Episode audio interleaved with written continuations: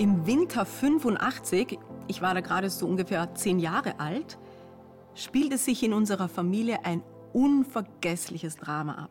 Eines Morgens, meine Schwester und ich saßen schon in der Schule, klingelte es in Wien an unserer Wohnungstür.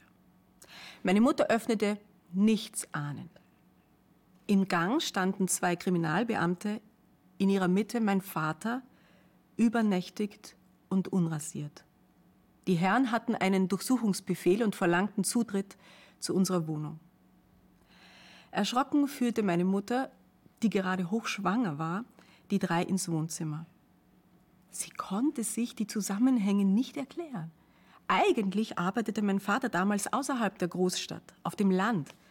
Als Quereinsteiger in die Gesundheitsberatung war er für einen Verlag tätig, der Bücher über Ernährung und Lebensstil herausgab. Und weil diese Besuche von Haus zu Haus in der ländlichen Gegend bedeutend angenehmer waren als im Stadtgebiet, wohnte er vier Tage die Woche in einem kleinen Dorf. Genau dort hatten ihm am Abend zuvor Polizeibeamte ohne Vorwarnung verhaftet, mit auf die Wache geschleppt, verhört und schließlich in ein Untersuchungsgefängnis gebracht. Was war passiert? In dem Arbeitsgebiet meines Vaters hatte sich eine Serie von Einbruchsdiebstählen ereignet. Besonders betroffen waren landwirtschaftliche Betriebe. Und man vermutete, dass es sich um eine organisierte Bande handelte. Ja, der Vertreterjob meines Vaters, so schlussfolgerte man, war nur ein Vorwand, um die Sachlage an den Höfen auszukundschaften, damit seine Komplizen ihre nächtlichen Aktionen besser planen konnten. Der regionale Polizeiinspektor war ein aufstrebender Mann, der ein Auge auf den Posten des Bezirkskommandanten geworfen hatte. Eine schnelle Lösung dieses Kriminalfalls würde ihm möglicherweise die ersehnte Beförderung einbringen. Und mit diesem Hausierer, so meinte er, hatte er ja schon das erste Bandenmitglied geschnappt. Mein Vater wurde tatsächlich nicht wie ein Verdächtiger, sondern wie ein überführter Krimineller behandelt. Nach einer, nachdem er einer Zeugin gegenübergestellt worden war, sperrte man ihn für eine Nacht in eine Zelle. Am nächsten Morgen wurde die typische Fotoserie samt Fingerabdrücken für die Verbrecherkartei angefertigt. Der Umgangston im Gefängnis, so erzählte mein Vater später, war rau und abschätzig. Erschöpft wurde er daraufhin zu unserer Wiener Wohnung gebracht. Wir könnten Ihnen hier bis hinter die Tapeten alles auseinandernehmen, drohte einer der Beamten. Ja, meine Eltern fühlten sich, als wären sie im falschen Film. Ich, ich weiß nicht mehr genau, wann ich von dieser ganzen Geschichte erfuhr, aber ich weiß noch sehr genau, was meine erste Reaktion war, nämlich maßlose Entrüstung. Hallo? Wie könnt ihr diesen Mann so behandeln? Mein Papa, mein Papa war für mich der ehrenhafteste Mensch der Welt. Mein Papa würde nie auch nur einen Groschen veruntreuen. Er war anständig, aufrichtig, mutig und hilfsbereit. Die Vorstellung, dass ein Uniformierter meinen Vater grob schubste, weil er seine Fingerabdrücke nicht rasch genug erledigte, machte mich als Zehnjährige fassungslos. Merkt ihr denn nicht, dass ihr den Falschen erwischt habt? Nun, sie merkten es, Gott sei Dank. Entschuldigt hat sich nie jemand bei meinen Eltern und der Eintrag im Vorstrafenregister blieb auch stehen.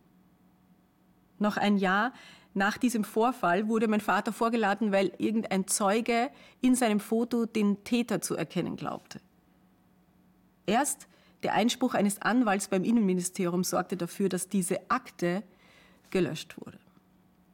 Gut, das ist alles lange her und längst verziehen.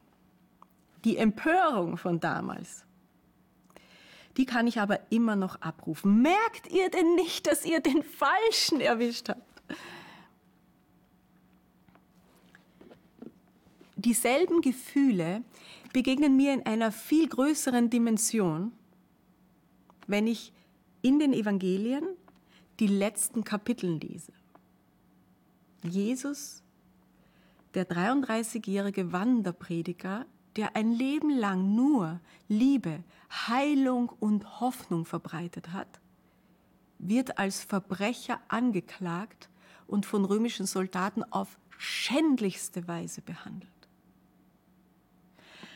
Der Theologe und Songschreiber Michael Card stellt dazu in dem Lied Why die fassungslose Frage, warum musste es eine Dornenkrone sein, die sie ihm aufs Haupt drückten? Es hätte doch eine aus Gold und Edelsteinen sein müssen. Damit deutet er auf Jesu eigentliche Identität als König des Universums. Kein irdischer Schmuck wäre majestätisch genug gewesen, um ihn gebührend zu ehren. Aber solche Erniedrigung? Im Grunde war das der größte Skandal, Skandal, der auf unserem Erdboden stattgefunden hat. Warum kam es so weit? Michael Card beantwortet diese Frage in derselben Strophe. Er sagt, es waren Dornen, weil diese Welt auf rückhaltlose Liebe keine andere Antwort hat. Die Menschheit ist dem Egoismus verfallen, jeder ist sich selbst der Nächste und wer selbstlos liebt, der wird verletzt. Und wer vollkommen liebt, der wird vollkommen verletzt. Und genau das hat Jesus erfahren, meint er. Die Bibel legt hier auch nicht den Finger auf Einzeltäter. Sie sagt, alle Menschen sind die Antwort auf das Warum. Wir alle sind ja schuldig geworden und unser aller Schuld hat den König der Herrlichkeit gekreuzigt. Die Obrigkeit damals merkte das nicht. Sie merkte nicht, dass sie den Falschen erwischt hatte und gleichzeitig den einzig Richtigen, den einzigen, der stellvertretend das Böse der Welt auf sich nehmen konnte. Überlegen Sie einmal. Kein Mensch merkte im Augenblick seines Todes, was Jesus da wirklich tat. Aber Gott sei Dank hat er sich fälschlich verurteilen lassen, statt uns. Shabbat Shalom.